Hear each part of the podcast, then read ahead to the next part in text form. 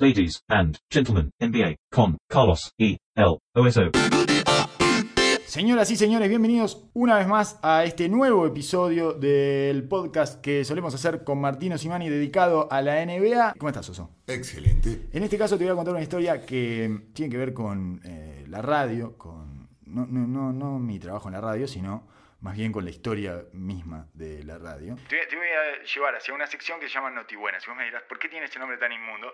Y yo te respondo antes de que vos me lo digas que está eh, arraigado en un ah, programa histórico de la radio que se llamaba Parodiando con Parodi, porque quien lo conducía se llamaba Parodi y le había puesto Parodiando con Parodi. Así que imagínate el nivel que tenía ese hombre para ponerle los nombres a las secciones. Y tenía una sección llamada Las Notibuenas, y ahí daban noticias buenas, y era un momento especialmente ridículo porque a nadie le interesan las noticias buenas y además porque le había puesto ese nombre. Un especialista, un especialista en los nombres, exactamente. Y me parece que como especialista en nombres hay que respetarlo y por eso le tomo esa sección de Notibuenas y vamos a hablar, vamos a salir un poco de las crisis, porque si no nos pasamos hablando de crisis, que es básicamente lo que más me atrae, pero no podemos estar toda la temporada posándonos sobre los problemas. Así que hablemos de equipos y o jugadores que han superado nuestras expectativas. Esa es la consigna del episodio de hoy y debemos empezar con algún jugador o algún equipo. En general, lo que termina pasando es que coinciden. Cuando el jugador supera las expectativas, el equipo también. Hay que ver cuál es primero. no- uno no se sabe. A veces los jugadores levantan su nivel porque el, el equipo se reestructura hacia ese jugador. La oficina, digamos, gerencial le da al equipo y le pega a los jugadores de, de rol y acomoda el juego hacia un jugador. o a Lo veces- rodea bien. O a veces el jugador en un mismo ambiente pega un salto de calidad. Que eso suele suceder más con los jugadores más jóvenes, ¿no? Pero, pero está, está bueno encontrar el punto de por qué, por qué suceden eso- esos saltos, esos saltos de, de Cuánticos. producción. Sí, sí, cuánticos, a niveles insospechables. Claro, en los jóvenes se ve mucho más porque los saltos son mucho más pronunciados, ¿no? Que, que en los veteranos reinventarse es mucho más difícil. Sí, eh, de cualquier manera, por ejemplo, un tipo como Montres Harrell, por ejemplo, tiró un nombre ya, ha pegado un salto cuántico y en realidad tiene como 26, 27 años, una cosa Ajá. así, ¿no? Sí, sí, sí, Eh, sí. Lo que pasa es que eh, encontraron, encontró su lugar, ¿no? Ese- esa segunda unidad de los Clippers que después se queda para cerrar los partidos, etcétera, y está promediando 17 puntos por partido, es una locura. Sí, está teniendo Lo que está haciendo. tremenda. Igual era un jugador de energía que siempre. eh, Anotaba, además. Claro, no, no se reinventó en bien, está Simplemente tuvo una, tuvo un le dieron un lugar específico en un equipo que no tiene jugadores que asuman. Y esa energía le, le viene muy bien a esa segunda unidad, que aparte viene de la mano de Lou Williams, que come de ahí. Y en Houston eh, lo tenían prácticamente de tercero, de grande de tercero trayendo eso, que en, Ju- en Houston no le iba a tocar solo para hundirla. Sí, sí. Eh, Sí, sí, buscar- además se quedaron con Nene, o sea, Nene estaba antes que Claro. él y funcionaba como ese energy guy. Nene. No, era Capela, el principal. Está bien, el está principal era Capela que se comía todos los minutos en ese rol y después necesitaban un cambio de ritmo con un tipo más pesado, más duro en la, eh, en la pintura y iban por Nené. Entonces perdía, perdía el lugar. no tenía- él no llega a los Clippers como parte del cambio por Chris Paul. Es parte de lo que consiguieron los Clippers por Chris Paul. Te em, vuelvo a Lou Williams solo para hacerte una pregunta eh, muy corta. ¿Es la continuación de Jamal Crawford, Lou Williams? Es como el Es el Jamal- heredero. Claro, es Sí. como, ¿no? Ese tipo que entra y anotar de manera enferma y empieza los cuartos generando, eh, sobre todo el último, ¿no? El cuarto cuarto generando una ventaja que muchas veces es indescontable, o sea, gana el partido, el clutch para él a veces son los primeros cuatro minutos del cuarto cuarto. Sí, lo veo, lo veo más eficiente a Lou Williams que, que Crawford. Crawford en su mejor época era un anotador copioso. Nunca lo vi influir eh, el ganar tanto como a Lou Williams, sobre todo en la fase regular. Ya Sí. hablamos del tema de que los Clippers son los libres, Sí. y gran parte de eso es Lou Williams, ¿no? Pero lo veo un jugador sumamente eficiente y que con el paso del tiempo se ha Oh. puesto cada vez más bicho, No, no. cada vez tiene más trucos en la bolsa. Es una pesadilla y les gusta, le gusta ese momento de cuando el final del tercer cuarto y el principio del cuarto cuarto es como que estuviera esperando para meterle la dentellada, es una hiena. Está esperando que salgan los los que no están lo suficientemente preparados para enfrentarse con él y destruirlos. Sí, sí, sí. Y, creo que dentro de esta identidad, nueva identidad de los Clippers, el hecho de que le hayan prácticamente entregado el equipo eh, lo empoderó de, manera, de, sobremanera, digamos, ¿no? Eh, porque generalmente termina, termina jugando con la alineación con Beverly, allá Galinari, Galinari Harris, y con Harrell. Eh, sí, Beverly a veces rota con, con, Bradley, ¿no? Pero como que todos asumen de que ese es su momento, ¿no? Exacto. Entonces, si bien es un grupo que anota y que tiene puntos en la mano, el tipo está cómodo que es él el que toma las decisiones. Entonces se hace sumamente efectivo. Generalmente,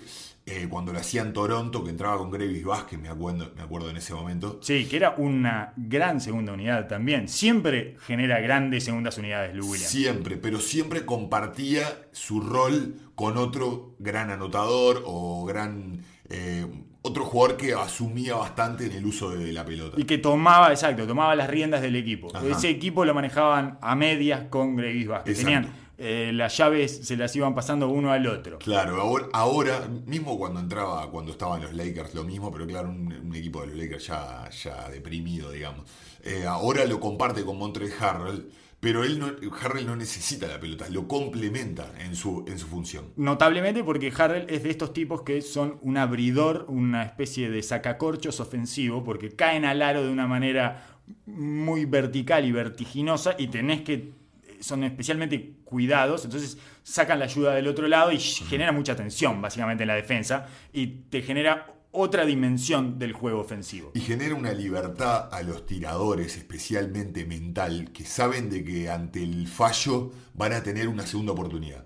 O que sabes que tenés una vida ahí extra escondida bajo la manga. Muchas veces eh, William se lleva a los dos y entonces fuerza hasta abajo y en realidad son tiros cerrados que son eficientes. Son casi una asistencia. Exacto. Eh, esa es una forma de la eficiencia ofensiva de los tipos que juegan el pick and roll con la pelota en la mano. Es forzar un poco, llevarte a los dos y, bueno, arrimarla. Claro, muchas veces se, Uy, qué mal tiro. Y a veces ese tiro está específicamente...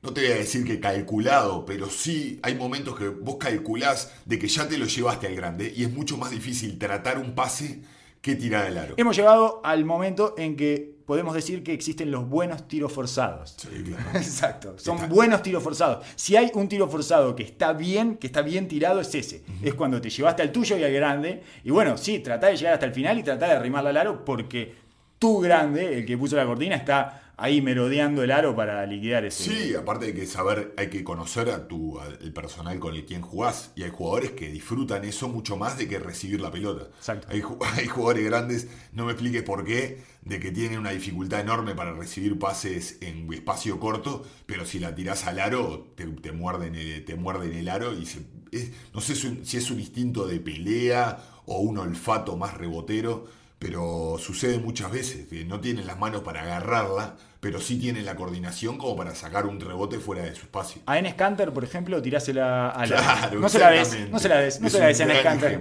No se la des, no se la des, tirásela al aro. Tira al aro que rebote en el aro y él se va a encargar del resto. Si se la das, capaz que se le escapa, se va a poner nervioso. Eh, o caminan, generalmente a veces la agarran, pero caminan, se le complica para ordenar los pasos.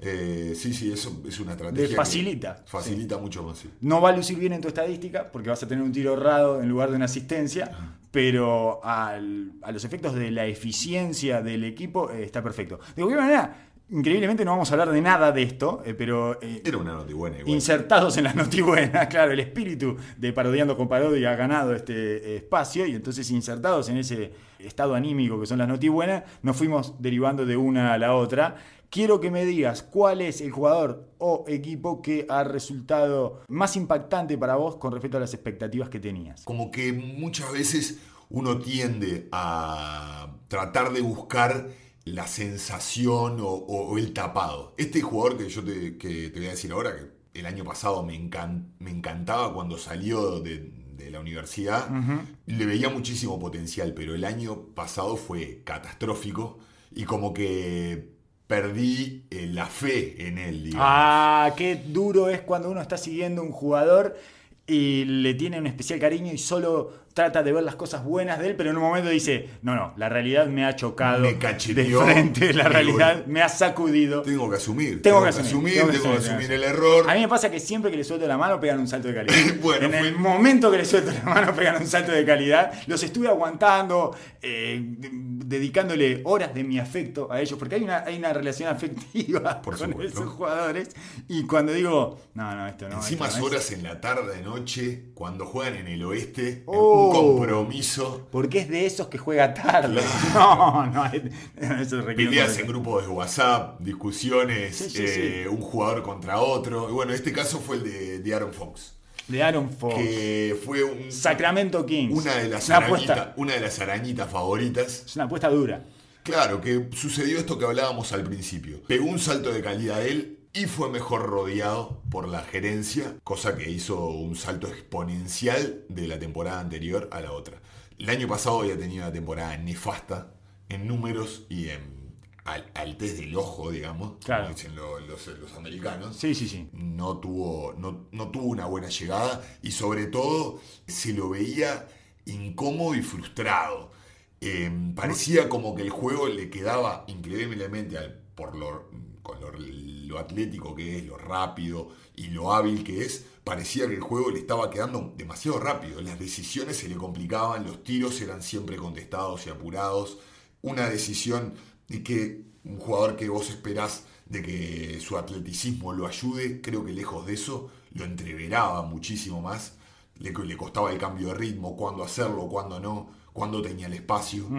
Y bueno, eh, claramente era una, un proceso de adaptación. Además estaba en Sacramento, que siempre es más complicado y siempre eh, tiende a teñirte de negro todo el porvenir, porque vos lo que estás viendo es un caos y bueno, se le suman más caos desde el punto de vista basquetbolístico, un caos organizativo me refiero, ¿no? Y después eh, el entrevero se traslada a la cancha eh, casi inevitablemente y, y no sabes cuál es la proyección además de ese equipo. Siempre anda como dando saltos eh, sin demasiada... Espásmicos. Sí, exactamente. Espasmódicos, exactamente. Sí, sí, sí, totalmente. Eh, como, se mueven como por impulsos y no de repente eh, toman una dirección hacia un lugar y va todo lo que pasó con Cousins, ¿no? Le firman los cinco años el super máximo y a los seis meses se va.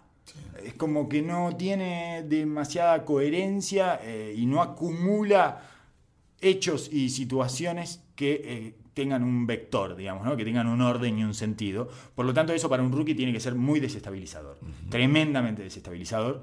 Y bueno, eh, podía ser el enésimo eh, rookie que naufragaba en, en esa situación, en ese ambiente, en ese medio ambiente. El- sus números eran bastante eh, complicados. Eh, 11 puntos, esto es la temporada pasada, ¿verdad? 11 puntos y medio eh, por partido, 28 minutos, 30% de 3 y 41 de campo. Y bueno, 4 asistencias, punto 4. El salto que lleva en lo que va de la temporada es insólito. Eh, promedia 17.3 puntos, 46 de campo, 38 de 3 y está ah, teniendo 7.5 asistencias solo con 5 minutos más. Eh, es, es un salto, es un salto cualitativo eh, eh, extrañísimo de ver, porque Sacramento se ha colocado el, el equipo número 2 de la liga en ritmo de juego. En pace. Aceleraron el juego. a- o sea, claramente hubo un enfoque de la- por la primera vez que vemos un- una mirada a futuro de Sacramento. Tomó una decisión. La llave se la damos a Fox. Tiene una proyección. Claro, vamos a hacer un perímetro, vamos a hacer un perímetro armado por Fox, por Hill y por Bogdan Bogdanovich. Vamos a hacer un equipo atlético, joven, dinámico. Vamos a acelerar el pace y le vamos a poner la pelota en la mano a Fox cuando esté en, la- el, en el inicio y a Bogdanovich cuando venga de atrás. Y vamos a tener siempre un manejador de bola o criterioso o eh, Explosivo. explosivo, con grandes cayendo, muy atléticos, muy fuertes. Cauley Stein. Y claro, Goldstein, eh, mismo este eh, mismo Kufus es, no es un jugador eh, rápido por, por sí, pero es un jugador que tiene, tiene dinámica Va y en viene. el juego. Va, viene, eh, o sea, en la- mismo en el juego de medio campo es dinámico, es extremadamente inteligente en la parte defensiva y después tiene estas arañitas, pero más, más grandes, que, que, que Bueno, está Bielicha también que le abre la cancha en- de Está cuatro. Trey Williams, Está- que, que viene de, de varios equipos de no, de no participar y... Es raro, yo lo he visto en varias Summer Leagues y en varias pretemporadas a Troy Williams y siempre me da la sensación de que tiene cosas para aportar. Sí. Sobre todo con un pace alto, con un equipo de pace alto, porque él yendo y viniendo es una tromba y anota mucho en cancha abierta y anota con, tirando triples a la carrera. Es un jugador para, eh, para una ofensiva de 7 segundos o menos. Yo pensé que iba a funcionar en Houston, de hecho. Ajá. Troy Williams Bueno, sufre no lo hizo- atrás. No lo hizo mal. No, lo hizo mal. no, pero es que sufre atrás, sufre Ajá. bastante atrás. Pero Eh, después con, con Willy Colstein, eh, que es para mí una, una versión de un Javel Magui de esta, de esta era, Claro. eh, tienen, tienen cosas positivas y negativas, pero el tipo es, es el eh, es de estos grandes atléticos que suben al aro que él acompaña a este tipo de juego, ¿no? Eh, Sí. Claramente las decisiones que toman son una cosa de loco. Espantoso, Te sí. puede pasar cualquier cosa cuando Se te involucras en el juego. se distrae en defensa, hace todo tipo de errores que eh, además no puedes confiar en él. De un minuto al otro pasa a ser el mejor jugador de la cancha, el Claro, peor. claro. Y entonces es, es enloquecedor. Pero el, el ritmo de juego lo lleva a acompañar este, este- esta locura, digamos. Después tienen a Marvin Bagley, que es un rookie que se suponía que iba a venir a ser, a ser un tipo desequilibrante o de, de los que venía de, los, de, esta, de esta camada de los más copiosos anotadores. Es un anotador, sí, está anotando. Que es, un, que es un anotador, pero no te da absolutamente más nada. No, es un zurdo anotador que anota cerca del aro, además. Porque es un anotador que no la tira de afuera, ni siquiera, no es que no la meta, es de los que no la tira, por lo tanto está a un paso más de meterla. Los que no la meten están a un paso, o sea, tiran pero no la meten. Los que no la tiran es porque no, no lo tienen en su juego ni cerca ese horizonte. Es muy raro como drafteó Sacramento, es el 2. se, se tendría que estar matando al día de hoy eh, por esa decisión. Pero no deja de meter, de, de entrar en esta dinámica. Sí, sí, tiene- sí, le o viene sea, bien. A, a Fox le viene bien. A futuro, un desastre. Sí. Pero en este momento, todo apunta hacia el mismo lugar. Trajeron a Iman Shumpert, eh, tienen a Buddy Hill que lo colocaron en el lugar que a Buddy Hill le queda más cómodo, que es el de tirador especialista, ¿no? El creador donde le han puesto la, la pelota en la mano en los otros años. Lo recuperaron, ¿eh? Porque era un caso perdido de New Orleans. Otro de estos rookies pensamos que su año rookie iba a determinar el resto de su futuro en la muerte de la NBA, en esa cosa satelital. Yo pensé que ya iba a entrar a ir y venir de la G-League, ¿eh? Eh, a, a ese nivel estuvo lo a tenía. punto, estuvo a punto. Sí. Eh, creo que este es un. Bueno, el, el dueño de Sacramento lo comparó con Steph Curry. o sea, Sí, horrible. Todos papelones. Sí, todo- era el reír. En un momento era el Sí. reír Buddy Hill porque había tenido unos, un par de años de carrera universitaria muy altos donde la metía mucho y era el típico anotador de la universidad que Sí, todos- esos jugadores sensación que salen del básquet universitario, como fue Jimmy Fredet, como fueron, bueno, Curry fue en su momento Sí. también, pero una vez que entró a la NBA tuvo un, tuvo un par de años duros. Durísimo. Pero todas las veces le pasó lo mismo. Trataron de extenderle el juego a un lugar donde él claramente no podía. Y ahora quitarle el rol eh, lo ayudó y lo potenció un disparate. Eh, lo pusieron en el lugar donde tiene que estar, que es de tirador especialista y, y nada más. Alguna situación puntual. Que el pick and roll no es bueno. Eh, creo que lee bastante bien las descargas una vez que sale del rulo, como todo tirador especialista. Ha dado ese paso. Es un muy buen tirador, la mete La mete a- firme. Sí, la Y la mete muy bien en transición. O sea, es el tipo, el, el ti- el triple de la carrera eh, es especialidad de la casa. En este momento está tirando un 42% de 3. Es altísimo. Eso para, sobre todo para el. Bueno, tira 6 triples por partido. No tira tantos triples por partido. No, en realidad. No, no, no. O sea, Tira un promedio, si, digamos. si miramos el uso de jugadores, si, si miramos el uso que tiene Sacramento en su formación, entre Bagley, Bielitsa, eh, Fox, Bogdanovich, no le queda mucho más tiempo. Y creo que es algo bueno. Que Está no bien. abuse. Sí, sí, sí, sí, Me parece que es, es algo muy bueno. Está muy cerca de los excesos siempre, Buddy Hill. Claro, claro, claro. siempre está muy cerca de los excesos. Y bueno, este, esta nueva, este nuevo camino con aleros tiradores, atléticos, eh, grandes, dinámicos, más que nada, más allá del el, el- la can- el tipo, el tipo de juego que tengan, eh, las decisiones que tomen, el hecho de que sean rápidos y dinámicos ha cambiado el juego. Y bueno, Bielitsa ha encontrado una nueva primavera, Sí. porque al ser él y Bogdanovich los más... eh, estos jugadores que Serios. son extremadamente creativos en su juego, teniendo jugadores que por más de que no sean brillantes, sean dinámicos y le dé movilidad a la ofensiva, le saca ese problema del, del- del limitante físico que tiene. Totalmente, ellos necesitan. Eh, Bogdanovich está más a nivel físicamente. Sí, pero sí, sí, este año está mucho mejor. Eh, Bogdanovich es el único eh, balcánico que va al gimnasio para mí. Es el único balcánico. es se el único balcánico que se nota que va al gimnasio. En algún momento vamos a tener que hablar de eso, probablemente cuando hablemos de Doncic, que es una de mis preocupaciones. Es lo van a lograr meter en el gimnasio y que deje las harinas, porque es impresionante el problema que tienen los balcánicos con eh, el gimnasio. No lo consideran parte de su trabajo para dominar adentro de la cancha. Ellos se tienen tanta fe adentro de la cancha que dicen, yo no necesito pasar por el gimnasio. Pero amigo, usted está jugando contra super máquinas eh, físicas. Si no se pone más o menos a nivel, que es lo que le pasa al gordo Jokic, eh, el gordo Jokic, que es una máquina también, es, fantástico, pero es- está gordo, está gordo y flácido, digamos, está gordo y no lo- es fuerte, pero no está lo suficientemente fibroso y se nota. Es lo que le pasa a Bielicha, es lo que le pasa a Bojan Bogdanovic, eh, que parece el más fuerte de los oficinistas, pero no deja de parecer un oficinista. Pasa Saric. Le pasa, bueno, Dario Saric es urgente el pasaje por el gimnasio y la papota. Es papota y gimnasio, amigo. Déjese de. Tiene un culo de mamavieja blanca. que no puede, no puede trasladar eh, con velocidad y plasticidad por la cancha. Y bueno, Eh, Milos es, es, Bueno, es impresentable. no, es un. eh, Con todo lo que lo queremos a Milo y lo Milo. Teodosic, pero estamos hablando de un tipo que se le nota que es fumador Claro. por la postura de la espalda se le nota que es fumador. es increíble, tiene el pecho hundido y los hombros para abajo. Es, Milo, está fumando una caja y media de cigarro por día, me doy cuenta de verte nomás. No, no necesito ni saberlo, no necesito ni investigarte. Ya sé que está fumando por, tu, por tu- tus dientes. Y tu eh, formación física, deformación física, sé que estás fumando una caja de cigarro. Bajá a 6, 7 cigarros por día, por lo menos. Sí, sí, sí. No me fumes en el vestuario, no sé, la- las básicas, la básica, amigo. No me, no me fumes en el ómnibus.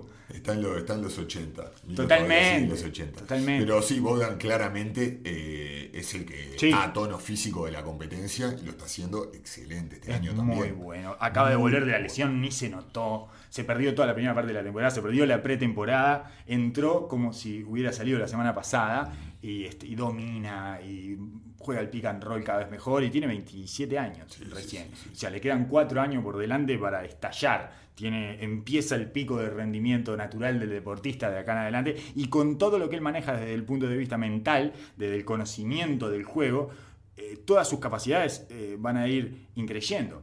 Eh, Sí, sí, sí, porque tiene, tiene armas por todos lados. Y tiene, tiene el tiro, tiene la capacidad de leer el- los pick and roll, las indirectas, eh, juega a un ritmo alto, eh, por esto mismo que hablas vos.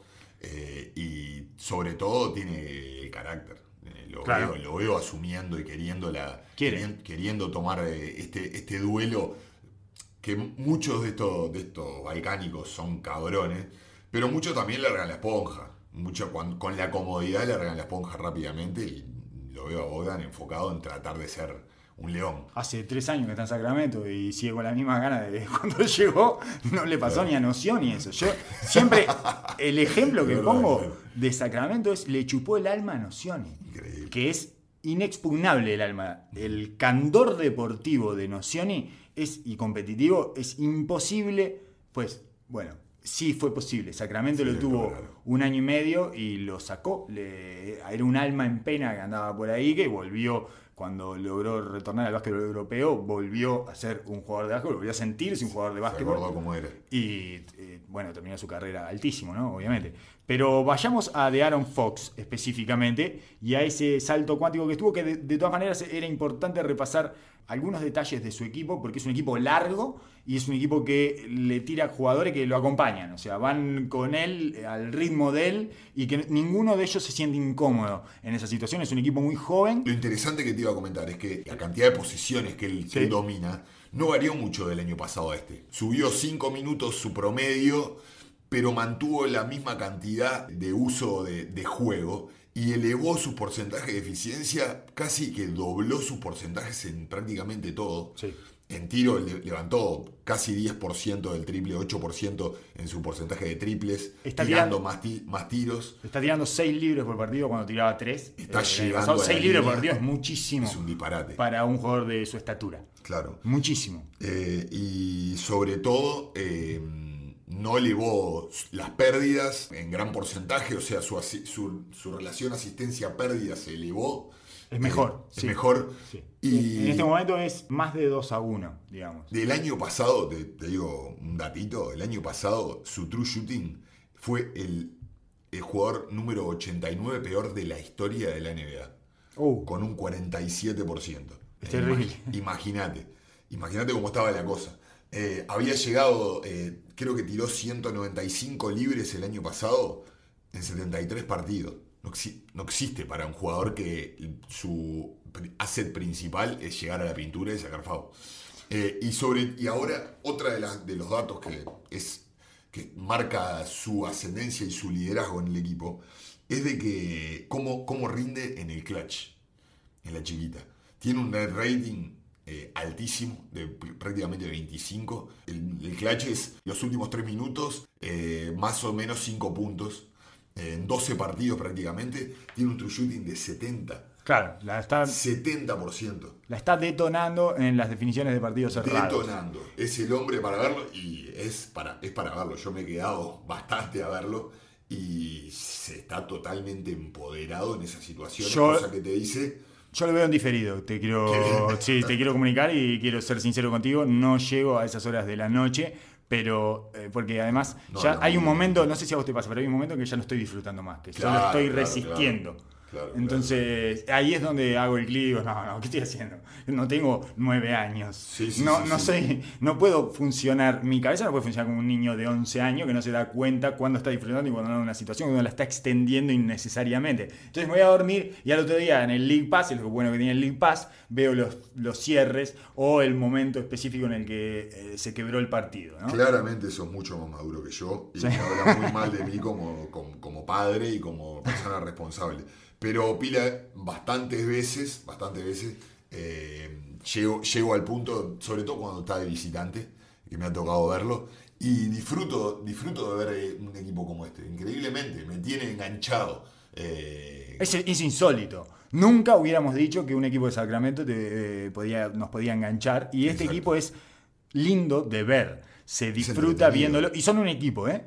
Sí, sí, sí, sí. son un equipo. Claramente. No son más una banda de gente que anda junta por el mundo porque ha caído en esa bolsa espantosa que era como una especie de eh, bolsa de trabajo de manpower, digamos. Gente desempleada de la NBA que jugaba con una misma camiseta. Era como el equipo de la mutual, prácticamente. Sacramento. Y ahora, y que no sabían si se iban para China o si podían tener una segunda oportunidad. Ahora es un equipo. Claro, claro, hoy estábamos hablando de George Carl eh, fuera del aire y le pasó lo mismo. Llegó a Sacramento y dijo, "Ta, está la última. También. Si estoy en Sacramento, está la última. Exacto. Y es lo que sucedía. Claramente eso habla muy bien de, de Aaron Fox como líder que consiguió eh, unir y darle esperanza al equipo. Habla bien del equipo porque encontraron una formación de jugadores eh, que se siente cómodo jugando juntos, por más allá de que sean buenos, sean malos, lo que sea. Conseguir eso ya es un paso Sí. gigante. Habla bien de Schwerger, también, También, del coach. también, también, habla, ta- también habla, habla muy bien del coach. Eh, pero más que nada el hecho de que. No sé si llega hasta Divac, me parece que no. Me parece que no llega a hablar bien de Divac. Yo tengo, que ver un par de temporadas exactamente. Un sí. par de temporaditas Sí, porque más. ahí ya eh, los gerentes son como para analizar en dos, tres temporadas y con la proyección eh, cumpliéndose paso a paso y ver qué piezas le va agregando y ver cómo va aumentando el poderío de este equipo a partir de la base que tiene. Esto por ahora se parece más a un acierto eh, un tanto azaroso. Sí. Digamos, a que le cayeron del cielo algunas cosas. Eh, en este caso, un par de jugadores. eh, que, bueno, el drafteo de, de Fox es eh, un acierto claramente, pero eh, después le vinieron el par de balcánicos que le llegaron que terminan siendo útiles.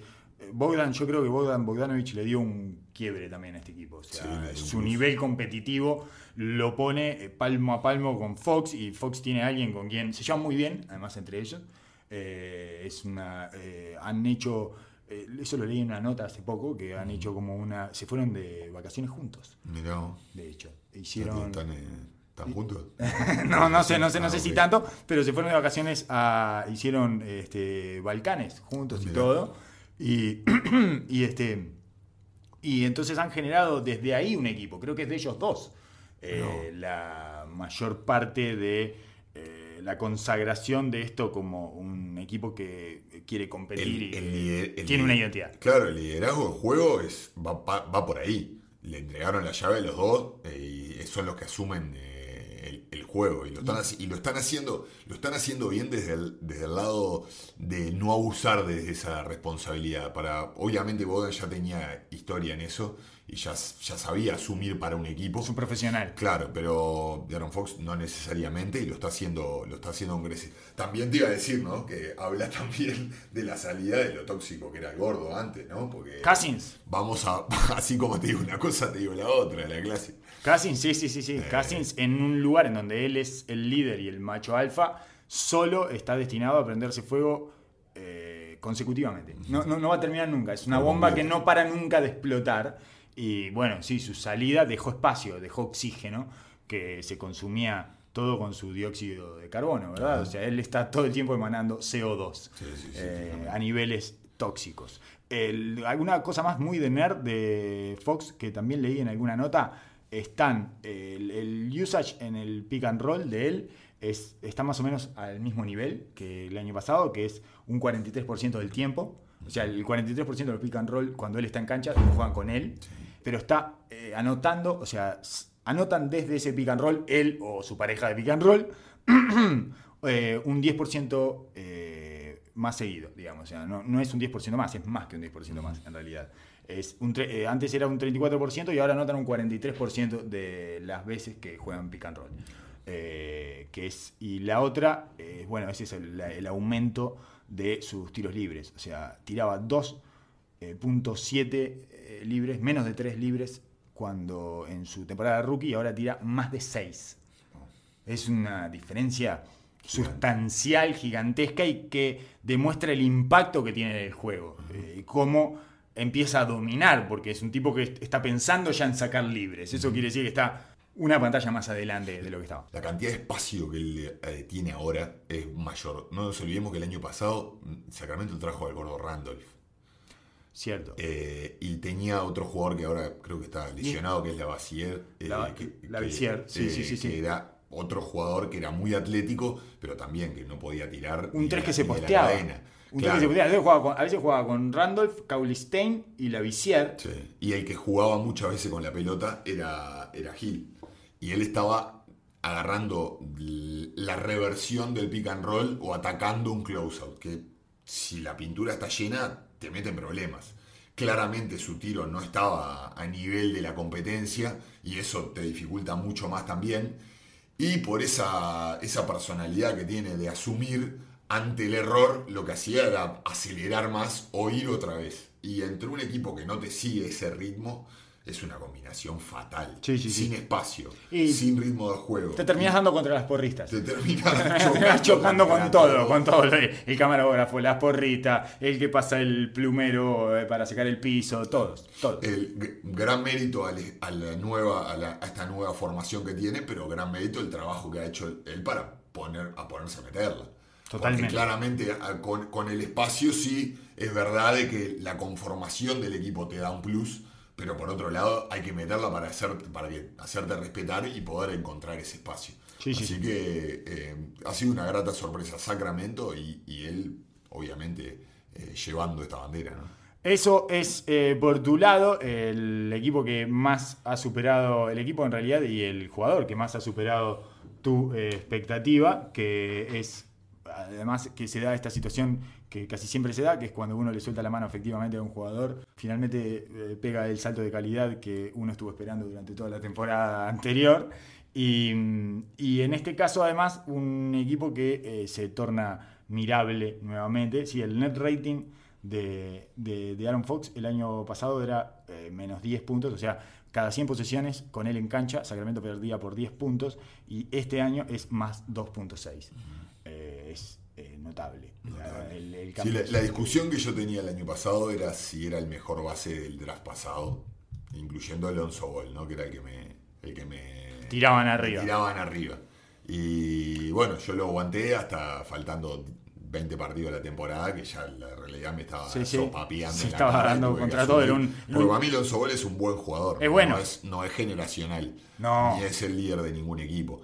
Eh, No, va a ser, creo yo. Se, para mí se parece más como a una especie de Ron Harper, a ese tipo de bases funcionales que defienden mucho, que son grandes, es, es largo y Sí, tienen una capacidad atlética que le permite marcar además un ritmo de juego específico y una facilidad para el pase, claramente es un buen pasador, es un muy buen Muy pasador.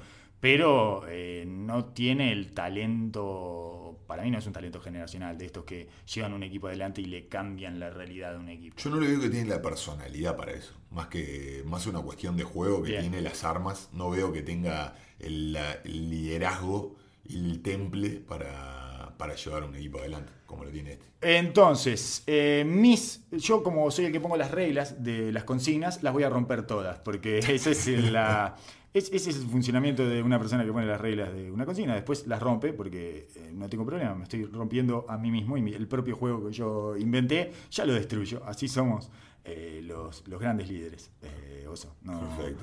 no predicamos con el ejemplo.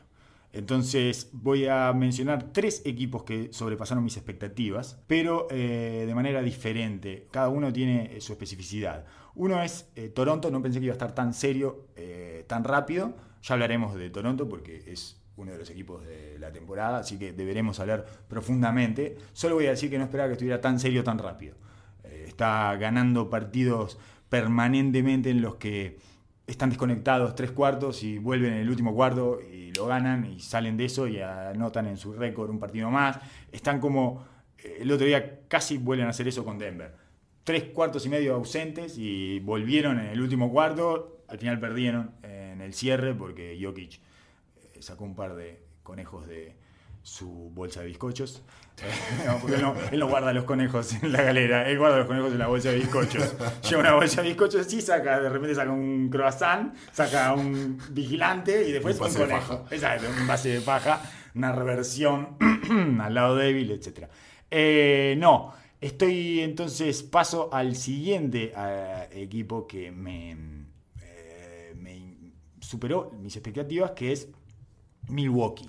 Yo esperaba un crecimiento de Milwaukee importante por la ida de Jason Kidd, que eso ya genera aire. Eh, Jason Kidd es- se nota que es tóxico, se nota que, que genera un ambiente. Es su forma, o sea, su forma de funcionar es. Bueno, nosotros tuvimos con Gary Payton el otro día, que es una especie de mentor de Jason Kidd claro.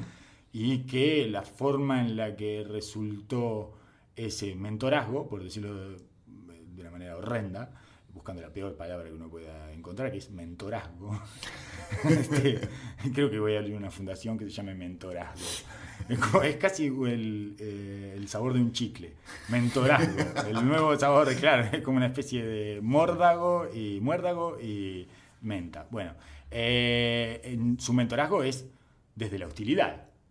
Así Sí, es como. escuela. Exacto. Duro. Gary Payton es el hijo de un señor al que le decían Mr. Mean.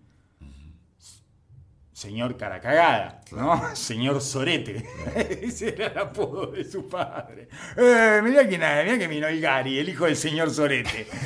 Imagínate el tipo de eh, mentorazgo, justamente, que está acostumbrado a recibir y el que está acostumbrado a dar. Claro. Eh, Jason Kidd, lo que terminaron haciendo Jason Kidd, el padre de Gary Payton, y Gary Payton, pues lo agarraron los dos, desde que tenía 13 años, es un robot. Claro. Es impresionante la, eh, lo duro que es ese. Es piedra sobre piedra y solidificada y está, tiene el cerebro calcificado. Me parece Claro. que se le ha hecho una calcificación ahí que no, no tiene ninguna ductilidad ese cerebro. Está todo hecho hueso, es todo hueso. Esa es la sensación que me da a mí Jason Kidd.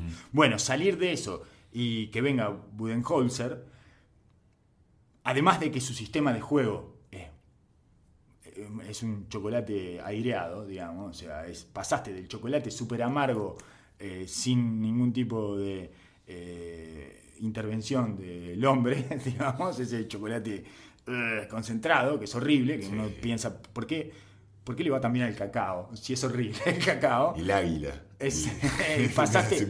Exacto, y pasaste a un chocolatín, a una cosa que te endulza y Sí, que te resulta chocolate. masticable y ciertamente disfrutable, ¿no? Satisfactoria. Eso se, se traduce en el aumento de pace, ¿no? En la velocidad, en la... ¿Cómo es que se llama esto? ¿Cómo le decíamos Ritmo al pace? juego. El ritmo del juego, exactamente. Sí. A veces me olvido de las traducciones al español. El ritmo de juego, en general me olvido de las traducciones al inglés, pero a veces me pasa al revés, por lo tanto es doblemente desesperante. El ritmo de juego, antes tenían 97 posesiones por partido y ahora están en 104. Subieron 7 posesiones. Es muchísimo. Es inimaginable ese aumento de ritmo de juego que tiene mucho más que ver con la naturaleza de, de Giannis. O sea, Giannis tiene que correr la cancha, ¿no? Sí, ¿Estamos de acuerdo? Va mucho más con, con su esencia. Otro cambio es la llegada de tiradores profesionales, en este caso López, eh, Brook López y eh, Ilyasova. Brook López está jugando a 10 metros del aro, Sí, Cada vez más lejos. cada vez más lejos, está tirando tres pasos adentro de la mitad de la cancha.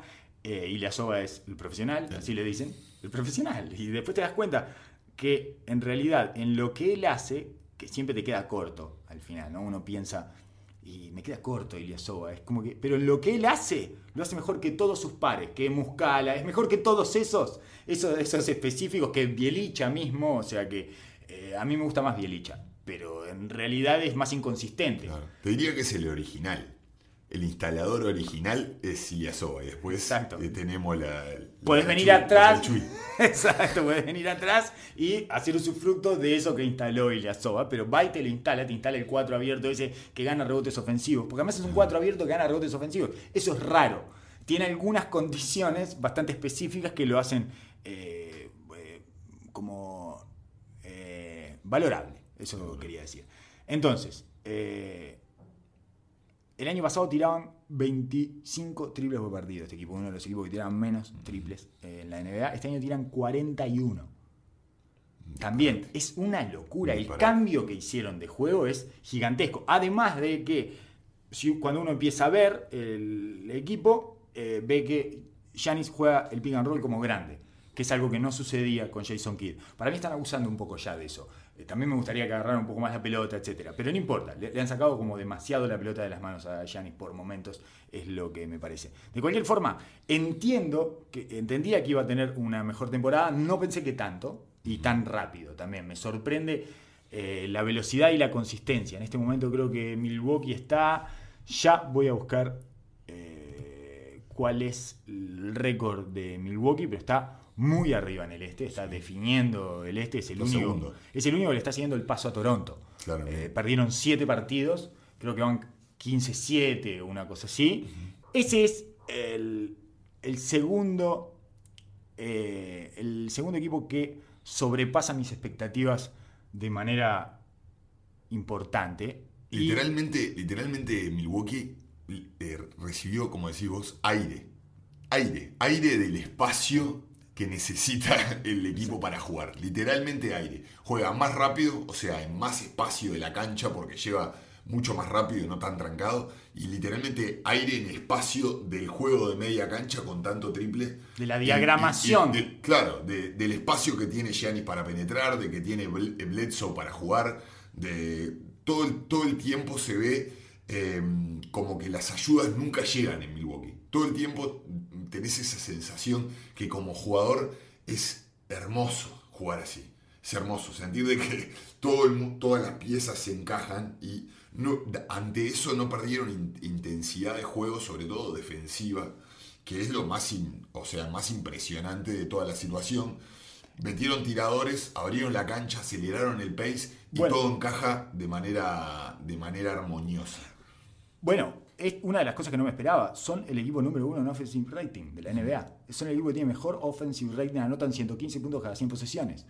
Lideran a la NBA en el offensive rating, o sea, son la mejor ofensiva de la NBA en este momento. Eso no me lo esperaba. A es- a es- en, ese, en esos eh, En esos parámetros, no, no. en esos parámetros fue que superaron ampliamente las expectativas que yo tenía. Yo pensé que iba a ser un top 10 en la ofensiva, pero que sea el mejor de la liga a 25 partidos de iniciado la temporada, me Sí, parece eh, como bastante llamativo. El otro equipo que me resulta inexplicable, eh, porque ya no es por sobre las expectativas, sino que es por sobre la realidad que veo cotidianamente, y cada vez que lo veo no puedo entender cómo hacen para ganar, es Detroit. Lo de Detroit ya excede algo que tenga que ver con las expectativas eh, acerca de un equipo y lo que concreta. Ya es a partir de lo que veo concretar y lo que concreta. Es muy raro. Es a partir de lo que veo dentro de la cancha y los resultados. Si tuviera que apostar, diría que están que trucaron la máquina de los récords, de los standings, y que, La toquetean ahí. que cuando, que como nadie los mira, Van porque son insoportables, exacto, eh, van arreglaron. 14, 14 9, no, no me acuerdo cómo es que van, eh, ya te digo cómo van. Eh, déjame ver, déjame Es, ver. es un, es un equipo de los inmirables. ¡Ah! un dolor, un dolor mirarlo. El- el- la guerra que hay entre, entre mm, Reggie Jackson y Blake Griffin. A ver, ¿quién, quién juega más y quién hace el gol más difícil? Firulete, difícil, eh, quién se consume más segundos de la posesión, eh, cuál de los dos eh, toma decisiones más erradas y las arregla en el último segundo para terminar anotando, pero de esa forma, de, eso, de, de esas anotaciones que decís, no, no, no, por favor, no, que no anote así porque va a seguir haciendo todo esto y más, va a subir se la apuesta. retroalimenta. Exacto, Juegan exactamente. los dos resentidísimos con la NBA, tratando de demostrar todo el tiempo de que ellos son unos líderes y que se merecen y Reggie Jackson está de salida, ¿eh? Reggie Jackson está de salida de la NBA. Sí, pero hasta el que se vaya eh, va, va a vivir con, ese, con esa actitud. Él forzó la narrativa en Oklahoma City y va a seguir peleando que él es un hombre de verdad y que pertenece a lo- al, al- al nivel de los grandes, grandes bases de la NBA. Milwaukee está 15-7 en este momento y Detroit está 13-8. Todo esto que hablamos de Milwaukee, la mejor ofensiva y no sé cuándo, y bla, bla, bla, y esto, y el aire, y Giannis, ¿no? Un candidato claro a MVP, todo, y Milwaukee está un partido atrás. Eh, Detroit está un partido atrás de Milwaukee, un partido atrás, y lo ves adentro de acá y decís, ¿cómo hacen para ganar estos tipos? ¿Cómo puede ser que ganen? y ganan muchísimo y le han ganado, más allá de que ya jugaron tres de los cuatro partidos con Cleveland en la temporada, que esos son tres partidos ganados extra, digamos, que vienen gratis, tres gratis, se llevaron tres gratis. eh, le faltan dos con Nueva York o tres con Nueva York, o sea, le, no está tan- le han ganado a Golden State, le han ganado a equipos que no necesariamente, a Toronto, no necesariamente eh, tenían las de ganar antes del partido, o sea, han ganado partidos difíciles. Eh, hay equipos que te sorprenden, eso con respecto a lo que esperabas al inicio de la temporada, hay equipos que te sorprenden eh, pegando un vuelco en la mitad de la temporada, y después está Detroit, que es esta cosa que es que cuanto uno De más lo ve jugar, digamos. claro, cuanto uno más lo ve jugar, menos explica cómo ganan. Eh, no, de verdad no me puedo dar cuenta eh, de qué manera han llegado los 13 partidos. Te cuento algunas cosas mínimas que estuve buscando de Detroit. La pregunta del dilema, ¿pueden jugar Griffin y Drummond juntos? Parece resolverse. La respuesta estadística es sí. Eh, tienen un net rating de 4.3. O sea, le ganan los partidos por 4 puntos cada 100 posesiones, ¿no? Eh, si los partidos fueran a 100 posesiones, ellos le sacan 4 puntos al rival. Pueden jugar juntos, de hecho, cuando no están adentro de la cancha juntos, Detroit sufre. ¿Qué jugador tiene el mejor porcentaje de tiros de 3 puntos de Detroit? Eh, Reggie Bullock. No, Blake Griffin. Está tirando un 36%. Reggie Bullock está tirando un 35,8%. Sí, ¿Sí? sí. Bueno, Sí, pero está bien, es el especialista. Uno diría que tendría que ser Reggie Bullock, Sí. ¿verdad? Pues no.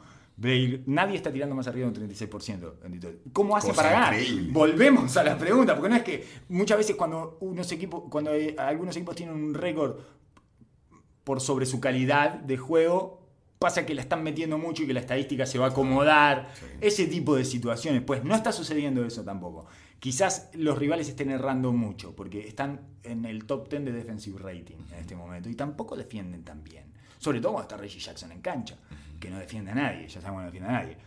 Eh, los titulares de. Que, que claro que es lo que uno ve más a menudo, ¿no? Los titulares son los que tienen más minutos, tienen 153 minutos en cancha, la alineación que tiene más minutos, la siguiente tiene 45, ¿tá? Es por lejos la alineación que tiene más minutos en cancha, pierden por 5 puntos cada 100 posesiones. Tienen un net rating de menos 5.3.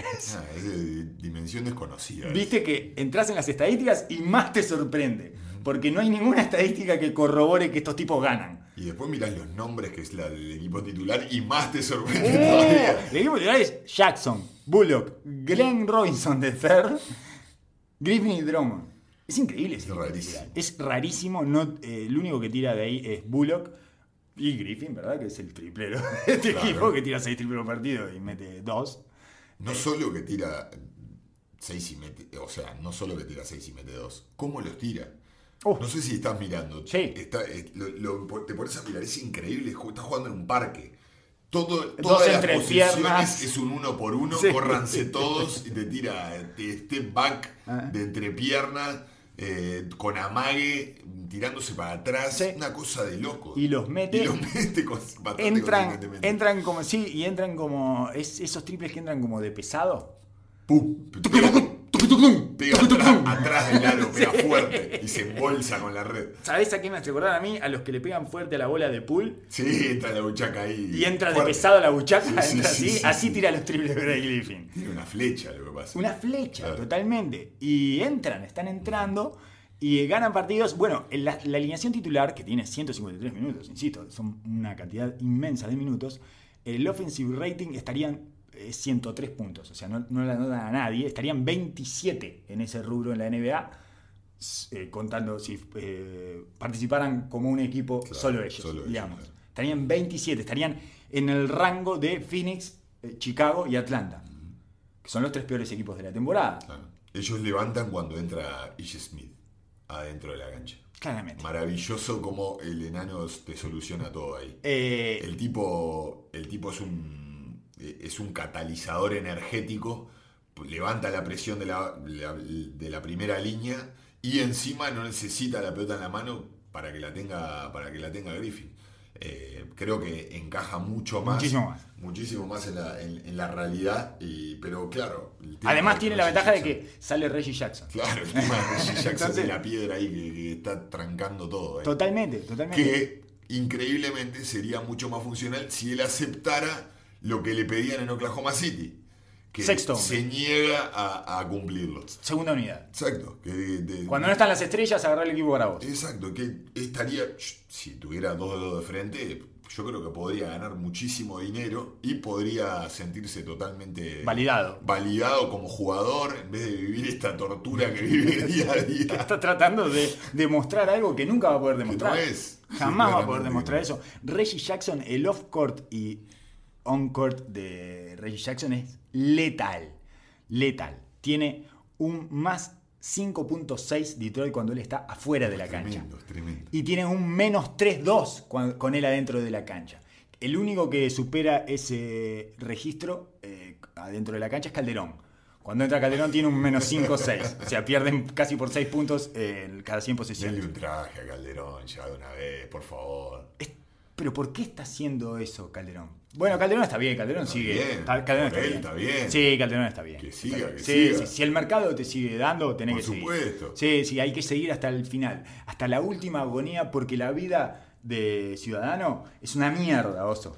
Te lo estoy diciendo personalmente, hay que No seguir. así, hay que seguir, favor. hay que seguir, hay que seguir. Dale. Yo entiendo 38 tenés vos. Entiendo. sí, 38. Sí, 37, sí. hay que seguir hasta el final. Hay que seguir hasta los poco. 43. No, no, no, no, hasta los 43, oso. No, no, no, no, no sueltes ese. Entiendo el valor de en un equipo con estas características tener un tipo eh, con cabeza y con experiencia y poder estar influyendo día a día en, la- en el entrenamiento. Yo creo en eso, hay poco, hay poco creyente en eso ya hoy en día, pero yo Sí. creo en el valor de eso. En el veterano que sirve como ejemplo En de el- carrera y En profesionalismo. el veterano referente. eh, puede ser un cliché, pero realmente lo creo, lo creo profundamente. Pero, por otro lado, eh, ¿qué- qué- cuál es el futuro de, lo de- de Detroit? ¿Cuál es el futuro de Detroit? Ninguno. Es, es playoff.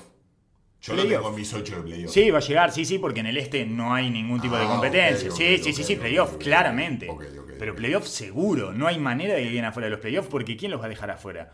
Eh, mm, Miami, se está arrastrando. Orlando, Orlando lo va a dejar afuera. Orlando es la sensación. Debería dejarlo no, no, no, yo lo tengo dentro de mis 8. Igual pueden entrar también. Como estamos en una zona desconocida, no sé, están a una lesión de implotar, ¿no? Porque donde uno, donde Drummond, Drummond, sí. donde Drummond o Blake Griffin se rompa o tenga, se pierda 25 partidos, se caen a pedazos. Pero lo que pasa es que tendrían que levantar los Wizards de una manera definitiva. Están... Están, Wizards te dan a dos partidos de meterse dentro de los 8. sí, que era lo que hablábamos al principio cuando hablamos de la crisis de los Wizards. Claro. Es una crisis terminal, eso no los deja fuera de los playoffs del este porque casi nada te deja fuera de los playoffs del este. No, los Wizards aparte encontraron. el- el- la, que- la vida les puso, les puso un regalito que se rompió Dwight Howard definitivamente y encontraron la alineación chica un poco de vida. Sí. Dej- Dejaron de jugar a, a Smith, dejaron de jugar a Mahimi y fueron comprometidos al small ball total y es donde se han sentido más cómodos. Sí, sí, sí. ganar otra vez. Y entonces, además tenés que ser consistentemente malo para quedar afuera de los playoffs claro. en el este. Te distraes y entraste. Eh, no quieres entrar, aunque no quieras entrar, cuando te distraes, ganaste tres partidos seguidos, estás de vuelta entre los ocho. Charlotte es un equipo que yo en principio considero que tiene grandes chances de entrar, pero podría quedar afuera con cualquiera de estos.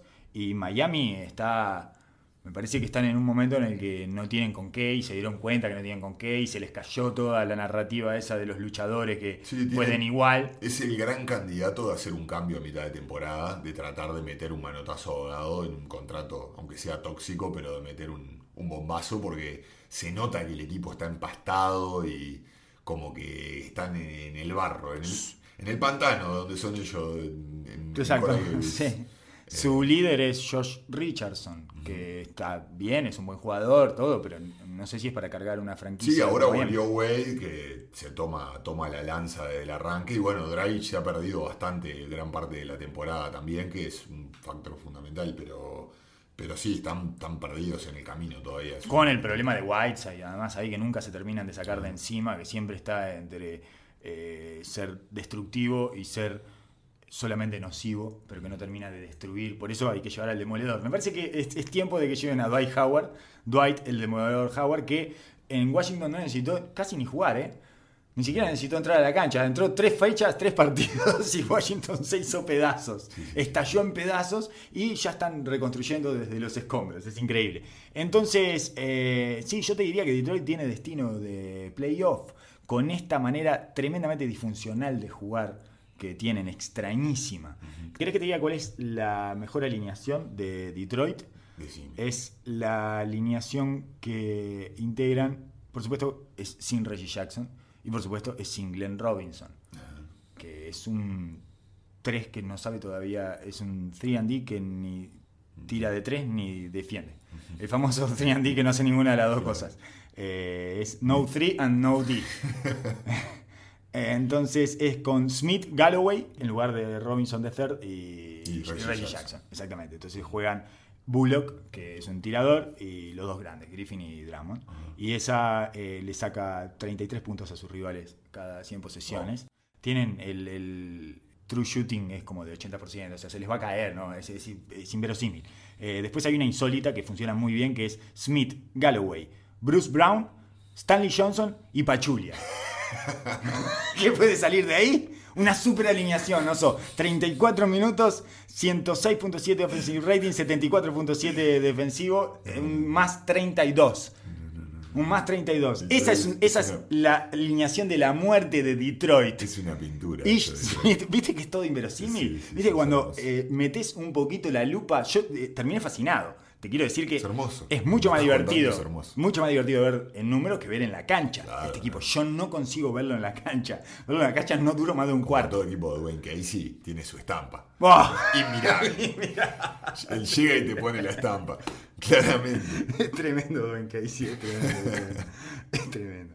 Con este homenaje a Dwayne Casey, vamos a terminar el oso. Hemos, ha quedado otra vez sin mencionar, es un tema urgente. Tenemos un elefante adentro de la sala, oso, que se llama Luka Doncic y que es uno de los jugadores que más, eh, me parece, estamos tratando de ver. Yo eh, intento verlo o en vivo o en diferido lo más que pueda, porque otra vez con su cara de niño que está en el recreo de la escuela, domina los partidos con una naturalidad.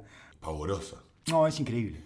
Eh, Es increíble con la naturalidad que lo hace. A mí lo que más me impresiona es eso, la naturalidad que es lo mismo que pasaba cuando tenía 17 años y agarró eh, la manija de un equipo como el Real Madrid. Es, ¿Es de verdad esto? esto- este muchacho va a dominar así, con esta tranquilidad. Yo no y puedo creer, yo todavía no lo puedo creer. Pero uno de los jugadores favoritos, claramente, prácticamente que lo he visto de los últimos 5 o 6 partidos, lo he visto cada vez que puedo. Y vamos a tener que dedicarle un, un Sí. buen rato. Sí, un sí, buen sí. rato, ¿no? Bueno, muchísimas gracias por haber escuchado este podcast dedicado a las noti buenas de la NBA. Hemos sido eh, dos espíritus florecientes que solo hablaron de cosas hermosas que suceden. Así que será hasta la que viene. Muchas gracias. Hasta luego.